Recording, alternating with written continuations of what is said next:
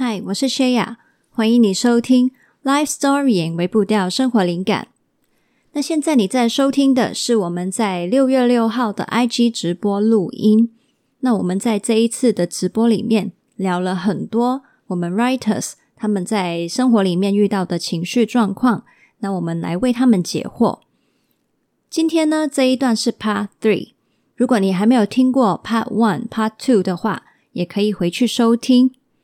那今天呢，同样的，我们呢也准备了很多的干货给你，让你呢可以去学习一些关于情绪的知识。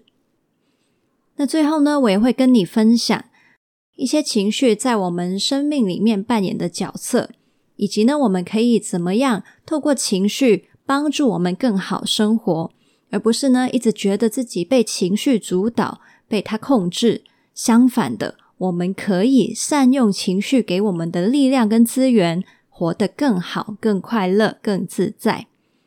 这次同样的，我呢有把不同部分的时间轴放在了资讯栏里面，你可以去参考一下你想要聆听的部分。那如果你准备好的话，我们现在呢就准备开始收听这一段的聊天内容。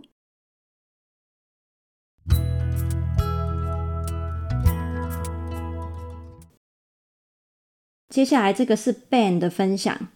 Ben 他说，因为童年曾经被霸凌跟家暴，导致心里面伤痕累累，也导致我曾经很担心被拒绝跟讨厌，经常成为家人的跑腿，还有情绪勒索的对象。而且，就算不是我做错，我也会向人道歉。我也曾经很像一个在深海中不断的下沉的状况。无力抵抗，也无力往上游，逃离这个无底的深海，这个名为负面情绪跟思想的无底深海。好，那看起来这个是过去式哈，所以恭喜 Ben，似乎已经走出来了，应该没有那么痛苦，那么辛苦了。嗯，面对这种状况怎么办？那 Ben 的状况就是啊，会很委屈啊，一直觉得自己好像很不重要。把自己缩到很小很小，没有顾及跟争取自己需求的空间。那这个时候呢，我们要记得，其实我们所有受过的伤呢，在过去受过的伤都没有消失。我们心里面有一个小孩，他就是帮我们珍藏着、收藏着我们经历过的痛苦的经验。所以，我们受过的伤呢，他都知道，他都记得。那 Ben 的状况就是，他的小男孩可能一直在心里面某一个角落，等待被他看见，等待有人告诉他说：“我知道你已经很努力了，辛苦你了，让我看看你的伤疤。不，你并不丑陋，你也不卑微，你是重要的，你是值得被爱的。”其实呢，很多时候我们心里那个受过伤的小孩。就是需要这样子的一些陪伴、明白跟安慰而已。所以，可能我们觉得伤心这个感受很痛苦，但是我们可以记得，如果你有某一些时刻你会为自己而伤心的话，那是一件好事，代表你在爱你自己了，代表你在仔细的看，哦，这个小孩身上的伤长怎么样呢？他承受了多少的辛苦呢？那这是对自己的关心，所以这一份的伤心不用害怕他，我们就去看看他，迎接他，让那个小男孩不用一直自己躲在角落，好像很孤独，没有人看到他，很黑暗这样子。那嗯、关于 Ben 这种啊，很明显也是那个界限不清嘛，也是一直被其他人欺门踏户，一直就是越踩越进去，然后本来自己的界限可能是。呃，有五五平五平方米好了，但是别人一直踩进来，甚至开始把东西搬进来啊，然后在那里开始占地盘的时候，你的圈圈、你的界限就越来越小，甚至你的界限在哪里都不知道了。对，所以同样的，嗯，跟刚刚讲的一样，可能 ban 呢就是需要容许自己愤怒嘛，就是对伤害你的人呢，就是有这一份愤怒，去把一些对自己有害的言行过滤掉。把对方不好的，不是自己不好的东西呢，那就不要吸收。然后重新的看见自己的界限在哪里，不要再让人欺门踏户了。再来，刚刚有讲，愤怒的一个很重要的资源就是，它会给我们为自己争取的力量跟勇气。刚刚愤怒这里讲很多了，所以就前面大大家可以回去重听。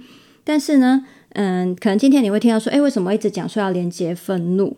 那其实也不只是愤怒啦，因为呢，任何的非适应性的情绪，我们都是可以用另外一种适应性的情绪化解的。什么意思？愤怒它也有分适应性、非适应性；伤心也有分适应性跟非适应性等等的。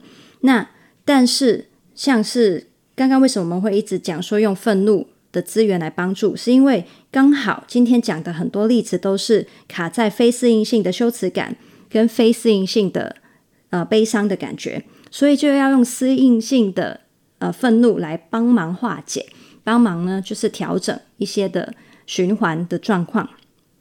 那相反的，也有一些人呢。有非适应性愤怒的状况呢，他们可能是一直怨天尤人呐、觉得所有的嗯、呃、自己经历的困境都是别人的责任，都是环境对他不好。那这一种的人，他要怎么样让他可以重新的嗯回应他的现实，好好的担起他的责任呢？那他可能需要的第一就是他的适应性的悲伤，这个会让他接受他真正失去的状况。那他可以接受现实，那接受了现实，你才会有机会继续前进，对吧？第二个，他需要的就是适应性的内疚感，让他重新看到他自己的责任，他要负的责任是什么，就不会一直只是觉得是别人的责任。这个状况下，他才会觉得他的人生是自己可控的、有希望的，他才能够继续前行。对，所以呢，这里给大家分享的概念就是。情绪有分适应性、非适应性，然后适应性情绪可以帮我们化解非适应性情绪，也带我们逃离一些一直卡住的人生议题。第八个，最后一个，第八个，他的故事是说，啊，这个也是很沉重的故事哦。嗯，小梅说，我的妈妈因为车祸之后不良于行，多年来呢，我跟姐姐尝试各种方法，希望她获得好的照顾。不管是机构或者是一对一的看护，都有试着申请，但是机构要不是受不了妈妈的捣乱，要求她退住，就是看护受不了妈妈的语言暴力而逃跑，最后只剩下我跟妈妈同住照顾的方法了。而妈妈呢，非常的会操控我，我出去购物啊、运动啊，她一个人在家的时候，她都会非常的焦虑。常常会打扰别人，要求其他人推他出门来找我，或是一直打电话给我等等。而我对这一个呢，总是非常的不满，因为我很讨厌麻烦到别人，也会为这些事情跟妈妈吵架，觉得她控制我。当我们吵架的时候，什么难听的话或者是自残的行为，从来都没有少过，因为觉得呢，我只有这样做，才能让妈妈也感到不舒服。就像他让我感到不舒服一样，但是每次在大吵过后，我也总是会很内疚，觉得我这样对待妈妈很过分。每次呢，都会在心里跟自己打架。那也想要邀请大家听了这段故事有什么感受，有什么想要跟小梅说的话，请你也留言来跟她说，让她知道。那关于这个部分呢，我想要跟小梅说啊，虽然你可能很多自责的部分，但是呢，我觉得我从这个故事里面看到你对妈妈很有爱，因为你再怎么样辛苦，你用任何的方法尝试，你都试过了，最终没有办法之下，你还是愿意这样子一直跟她一起照顾她。那你真的尽力了，然后会累也是正常的。如果我是你呢，我也会觉得很痛苦，然后也可能会很容易失控。所以呢，第一件事情想要先告诉你，能不能体谅自己真的会爆掉，真的会失控呢？当然，并不是说激烈伤害的方式去沟通是对的，但是能不能接受自己真的就是有限度，真的就是一个人而已。你也有你很多生活要顾的东西，你已经尽力了，你不可能是完美的去呈现，每一分每一秒都用很美好的形象去回应妈妈嘛。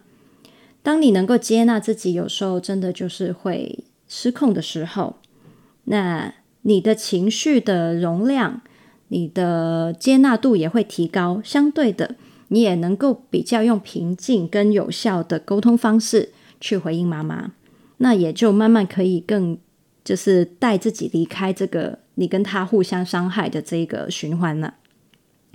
再来第二个，嗯，邀请你可以放下改变妈妈的一个期望，就是你接纳他可能就是会继续如此。尤其是呢，的确，因为老人家他们的嗯一些发展的那个状况已经已经有限了，那所以你说要他去改变、去学习新的模式，是真的有困难的。这个嗯，不是不是。纯粹顾性格固不固执的问题，而是生理上面，嗯，一些长辈他们的脑袋发展度已经有限了，所以真的就是生理的原因，所以就没办法。对，那所以，嗯，你就接纳他的确真的会继续这样。那这样看起来像是你要放掉那个控制度嘛，但是其实当你诶放开了、释然了、接受他会这样的时候，你自己的掌控感反而会提高。同样的，也会提高你对情绪的接纳度、容纳度呢。那你回应他也会比较平静，用比较有效的方式。那你可以去学习一些有效的沟通方法。好，那这里先停一下，看一下大家也有去鼓励小梅的一些状况，知道说啊，她过得很不容易，辛苦了，能够感受到对妈妈无私的爱，可能呢也压抑了自己的情绪，嗯。那对，所以这个让小梅知道一下，有很多人也在鼓励你。好，那第三个层面就是我们怎么样看关系，在关系里面的循环其实是相互影呃影响跟形成的。当然，你可以会说啊，因为妈妈这些非常过分的行为让我那么的痛苦，那么的暴躁。但是相反，你也可以说，嗯、是因为你有这些会呃很激烈的反应，也让妈妈。也加剧她的状况，像是你有说到她可能是安全感的问题嘛？那你想，当你的激烈反应，其实对妈妈的安全感反而是有损的嘛？他反而会觉得，哦，我是不是在这段关系里面不被接纳、不被喜欢？那他就越有可能要做这一些引你注意的事情，这一些要去抓取安全感的事情。所以你会发现，这个是一个不断扩大的恶性循环。所以要让这一个循环失效，那当然我们没有办法控制妈妈她的反应。那我们试着从自己开始，我们自己试着用一个比较平和的方式，而不是继续彼此伤害的方式。也许妈妈有一些，就是慢慢累积出一些安全感的时候，她也没有需要用那么激烈的反应去表达。所以呢，看懂他这些言行背后的脆弱，对他的这些行为是错的，他的这一些跟你的相处方式是不好的。但是，我们与其去评论他这些东西做成怎么样，我们去看到更底层的他的不安全感，那你会知道啊，你可以去体谅他哦，他为什么做这件事情？你体谅他的不安全感的时候，你就忽然间会发现啊，他做这些行为，我好像能懂他为什么这样，你就没有那么气了。然后就是，嗯，你应对他的就变成说，不是应对他表面的要求，而是你可以去应对他最核心的需要，也就是他的安全感。他可能要你一直，呃，要你一直去回应他，你的行踪啊，要你一直陪他。你不一定要去满足他这一些他说的要什么就什么，但是，嗯，你可以让他知道，虽然我不会所有。你的要求我都满足你，但是我会一直陪你。我真的很重视你，很珍惜你。就像是一些小孩，为什么有的人，有的小孩他会一直在学校有一些行为的问题？有可能是因为他爸爸妈妈太忙了，根本家里面没有人陪他。他唯一觉得自己会被爸妈关心的时候，就是他闹到老师要去见家长的时候。他就会感觉到，嗯，我父母还是在意我的，我还是在他们的生命里面的。那所以这个时候呢，如果父母他们只是去针对他的言行，要去管他的言行，就是去骂他说你要表现好啊，然后想办法去管理他的言行是没有用的，因为他最底层的安全感才是出现这些问题的原因嘛。那所以给他安全感才是最主要的，就是不用去纠结，或是只是针对那个表面的言行这样子。再来很重要的要提醒你。记得你已经尽了力做好了就好。他呢会有这些状况，也是因为他有他的课题嘛。所以，请你呢对自己宽容一点，对，就是好好照顾自己。这个时候也想要鼓励大家，好好的关注，我们更多的去关注一些照顾者的身心需要。我们很多时候会眼光只看到那个被照顾的人，那个生病的人啊，那个弱势的人，但是。照顾者往往呢是很辛苦、不被看见的，他们心里面甚至有时候会自己会很多的责任背着，然后责怪自己做得不够好啊，为什么怎样怎样啊，然后甚至连自己一些生气委屈也不容许，那所以压力真的很大，很压抑嘛，然后又坚就好像要硬要当一个强者的状态。很逞很逞强，这样，所以呢，请大家就是以后也可以多多的去注意一些照顾者他们身心需要的议题哦。好，那今天呢，我们从刚刚的那一些分享啊，你就会知道，几乎我们生活里面的所有的事情，包括你怎么样看待自己、看待他人，然后包括我们的人际关系相处、家庭关系、朋友关系什么的，全部。呃，还有包括你怎么样去考虑你自己未来发展，都是跟我们的情绪有关的，对吧？那其实我一直说哈，就是奇怪了，情绪这个东西呀，每就是我们生活那么多年，它就一直在我们的生活里面，你每一天每一秒都在跟它相处，诶，但是为什么我们却还是那么的不知所措呢？面对他们，我们好像还是在看见一个很陌生、很可怕的怪兽一样。那我不知道你有没有对情绪有这种很很有距离感的感觉？那为什么我们会对情绪那么不知所措？从刚刚的分享，你有听到其中一个部分是因为情绪是很复杂的，它可以是同时出现了几种情绪，四五种、六种，甚至有一些呢，啊、哦，有一些是很强烈的，但是同时又有一些非常微弱的，所以。真的非常的复杂。第二就是我刚刚有讲，情绪是一层一层的，它除了是同一层里面很多款之外，它还要分很多层哦，还要往下去拆，像洋葱一样哦。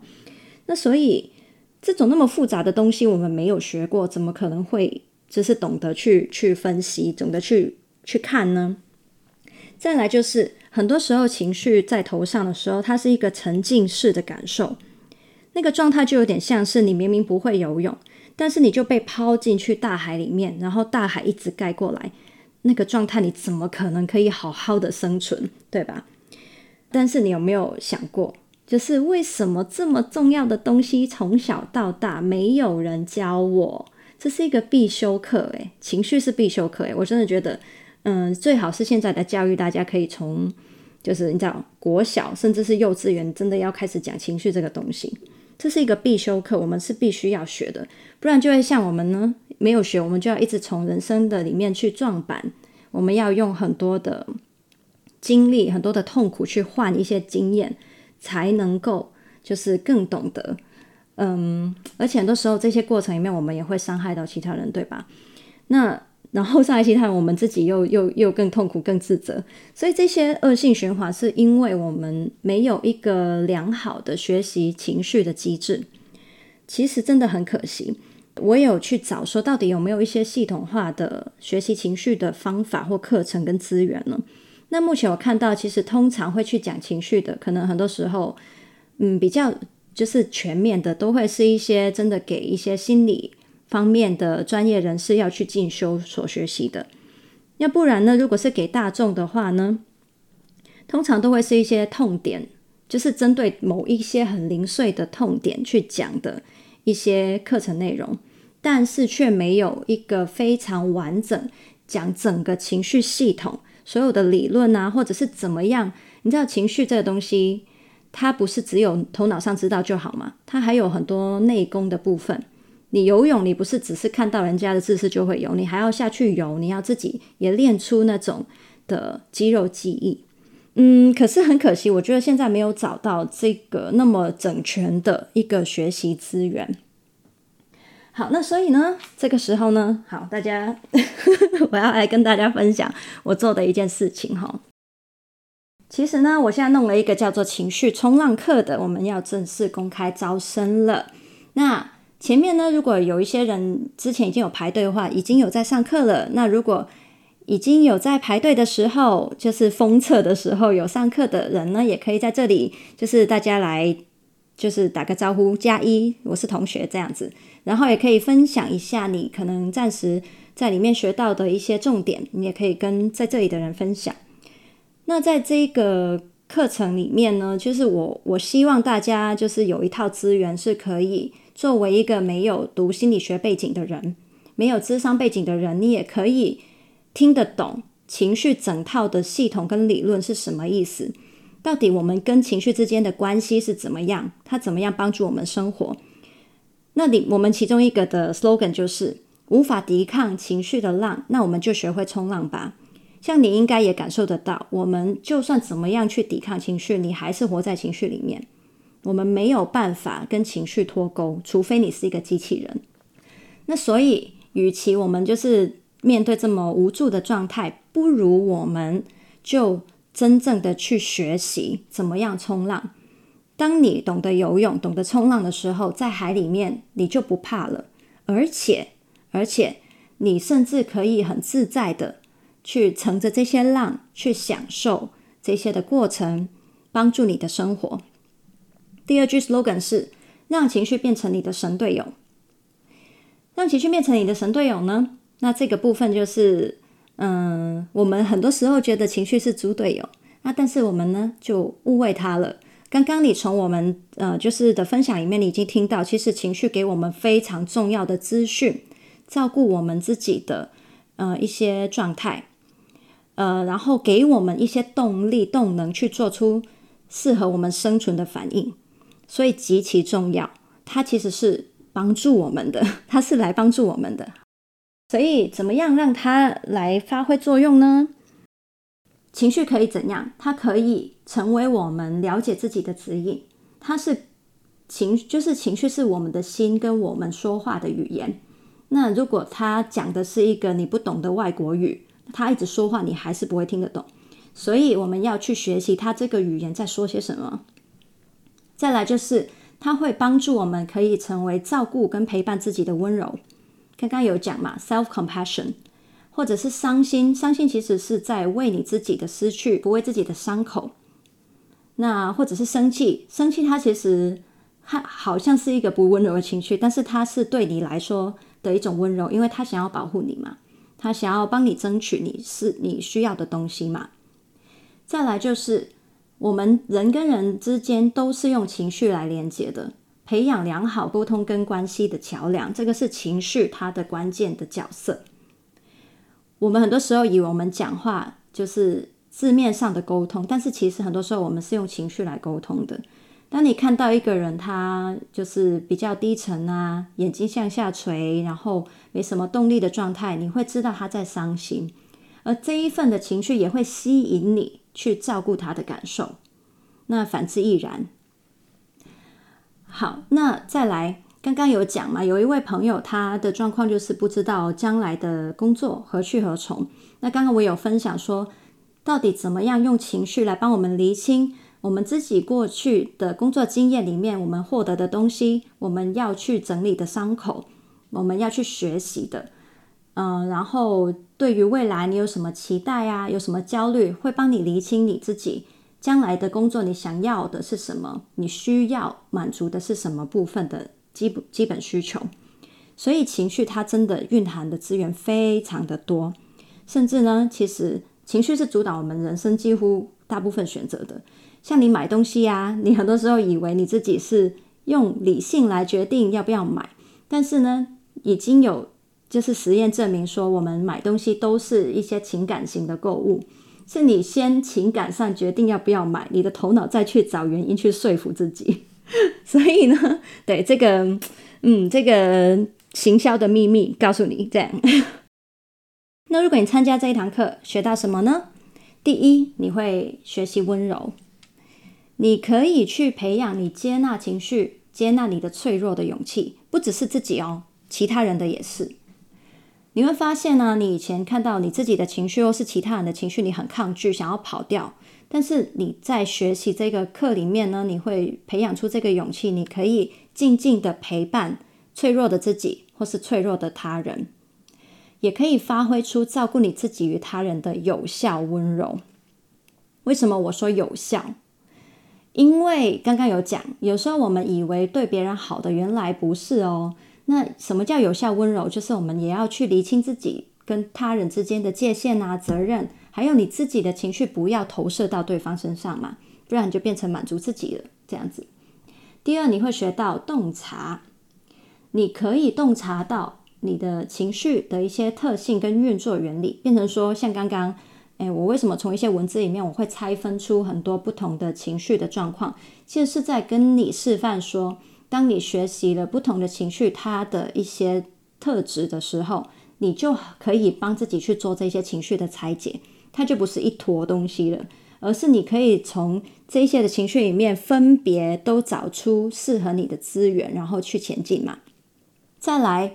你会学会怎么样去实现，在你生活里面应用。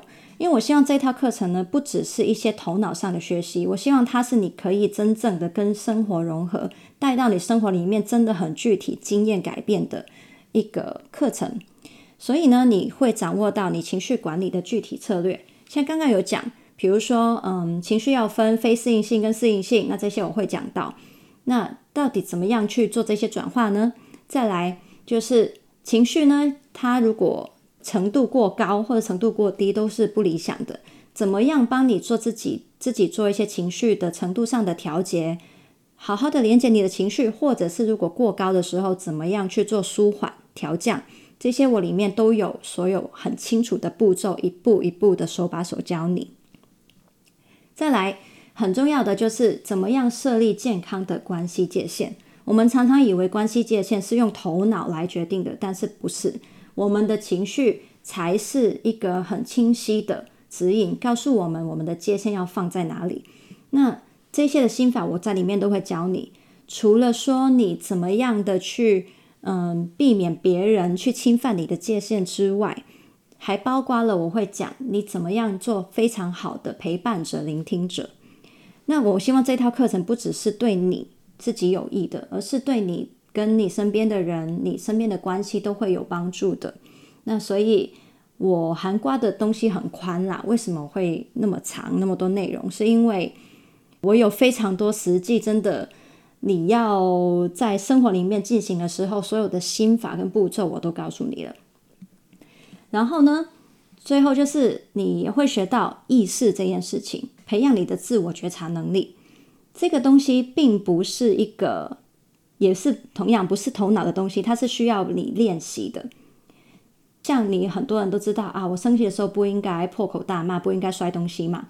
但是你知道这个没有用啊，你情绪一来你就做了这件事情，是因为你缺乏了觉察的能力嘛。那这个能力要怎么样及时的可以去发挥？那我们其实呢就需要去练习正念静观。这些的东西，然后练习不去批判你情绪的一些心法，才能让你很及时的去连接你的一些情绪的状况。当你觉察到你在生气的那一刻，你就有了选择，你不用再像以前一样一生气就丢东西，而是你知道哦，我生气了，我改用什么样方式来表达，这是觉察的魔法，它也能够帮你呢脱离一些不良的自动的回圈。夺回你人生的掌控权。像刚才有一些的人，可能他是卡在嗯非常深的伤心内疚里面，没有办法为自己去发声嘛。那当你意识到原来自己一直卡在这个回圈的时候，你又再重新连接其他适应性情绪的资源，那它就能够帮你人生有了一条新的路可以去走。好，那这个课程会说，诶，那它到底是在用什么概念呢？最主要主轴其实有三个啦，一个是呢情绪导向或是情绪聚焦治疗法，这个是一个心理治疗的理论，那是心理咨商呃会去学习的。那我自己在读心理咨商的时候呢，我最主要自己投入很多资源去修的就是这一套的心理的治疗。再来就是 self compassion 自我疼惜。这个概念其实现在很多讲爱自己啊什么的，那我再次强调，爱自己并不是大家表面讲的说对自己好一点，吃东西吃好一点呐、然后不顾其他人的感受去去就是呃符合自己的期望之类的。它其实是在讲说你最深层怎么样去理解自己的伤痛，陪伴自己，珍惜你自己，体谅你自己，尤其是当你在。怎么讲？很多人会卡在自我批判呐、那要脱离自我批判，也就是需要这一个的 self compassion 的部分带你走出来。那为什么那么少人去讲情绪系统化的一些方式给大众听呢？那我觉得应该是因为真的蛮抽象的，很多人会觉得。那但是呢，我就尝试想要去连接你们，就是可以理解的部分。所以呢，我就会就是选择用人话来说给你们听。好。那这个课程本身呢，就是有七个小时那么长哦。对，那到时候所有的课程的投影片都是有可以给你下载的。那它是一个线上课程，是可以无限期、无限次去线上播放的。我们自己也知道嘛，不同的人生阶段、不同的情绪的状态下，你对于情绪的了解都会变化。所以呢，嗯，这个无限期播放也是让你可以，比如说啊，你。你在一些经历了一些状况，如果你有需要，或者是你觉得哎自己的看法有点不一样了，你又可以重新去复习、去连接一次，看看有没有一些新的资源、新的领悟这样子。那这个课程有五个单元，那每个单元都会后面有课后作业，那所以有五份作业。只要你是在收到那个课程连接的一个月之内有缴交作业的话，我都。确保一定会批改回馈给你。那之前有在上我课程的人就知道，我真的全部都有批改这样子。然后，呃，你们如果有任何不懂一样的，也可以就是写信告诉我，我都会就是再去解答这样。里面会有两条练习的录音，其实是什么呢？是一些嗯、身体扫描，还有呼吸练习，那也就是正念静观的部分。刚刚我说嘛，其实你情绪这个东西，你不能只是头脑上知道。你要练出你的体质是真的很快，可以敏感注意到自己情绪升起来，很快的知道什么样的身体反应是对应什么样的情绪类别。那所以，呃，这两个录音呢，其实就是帮你练出你的基本功，有点像是跳芭蕾舞的人，他们需要去拉筋，或者是一些投篮的人要把运球练到变成一个肌肉记忆这样子的意思。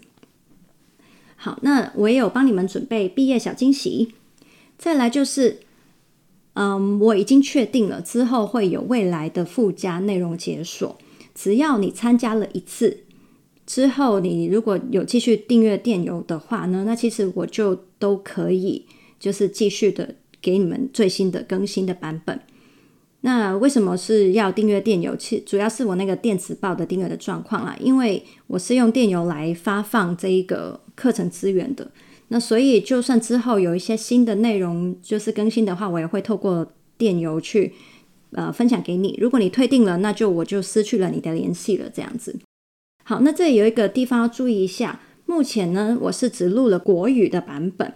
那嗯、将来我就是会根据那个销售反应啊，我再决定要不要解锁广东话版。但是如果解锁广东话版的话呢，你现在有买的，我一样也都会免费的，之后就更新给你，不需要再额外付费了。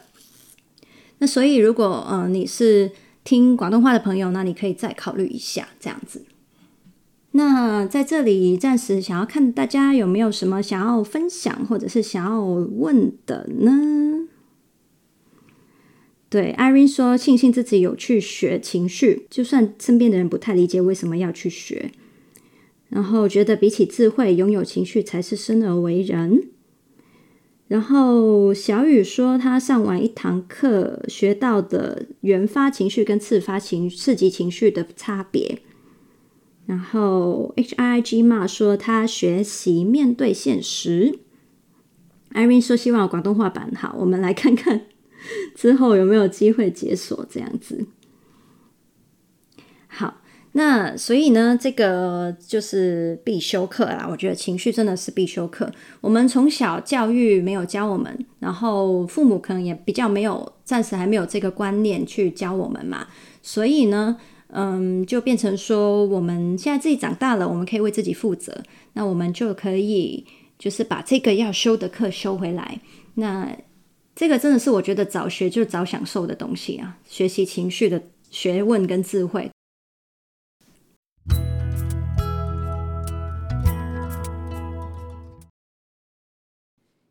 在这里，谢谢你收听我们一整个系列的直播回顾。